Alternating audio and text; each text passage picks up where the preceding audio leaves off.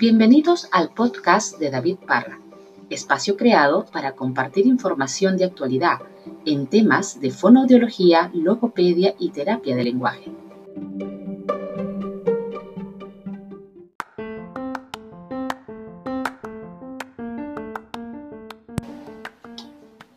Hola amigos, bienvenidos a su programa favorito, el podcast de David Parra.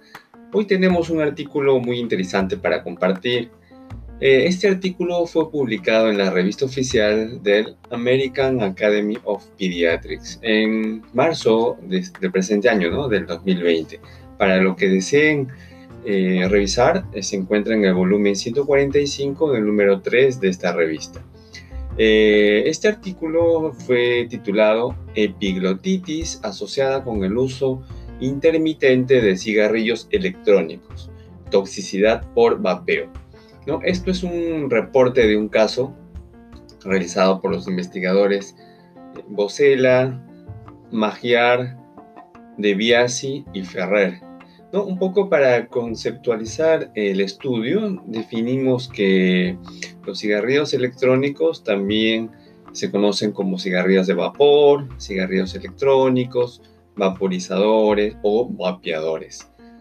Eh, parecen como cigarrillos tradicionales. Hay formas eh, de bolígrafo, de memorias UCB, etc. ¿no? Estos pueden ser recargables o funcionar a pilas.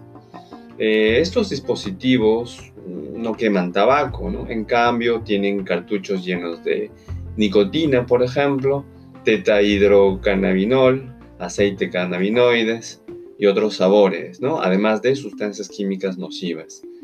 Estos cigarrillos electrónicos calientan ¿no? las sustancias químicas líquidas en vapor que inhala la persona, por ello se denomina vapeo.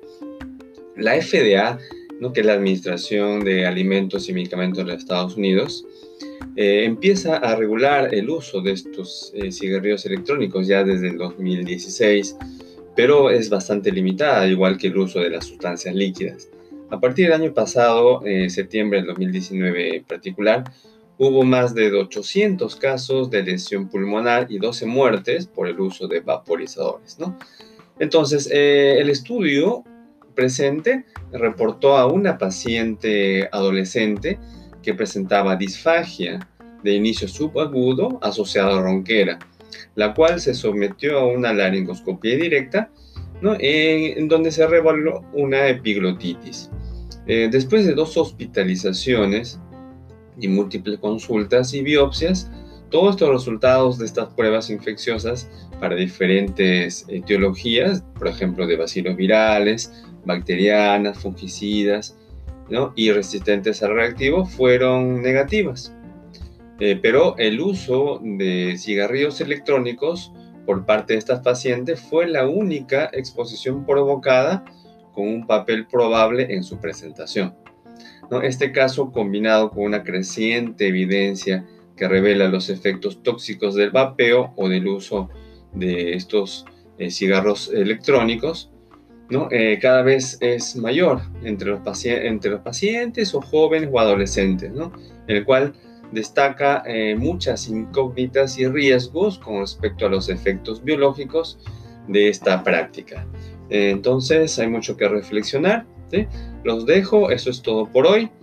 ¿sí? Nos vemos en el próximo episodio. Muchas gracias por su atención.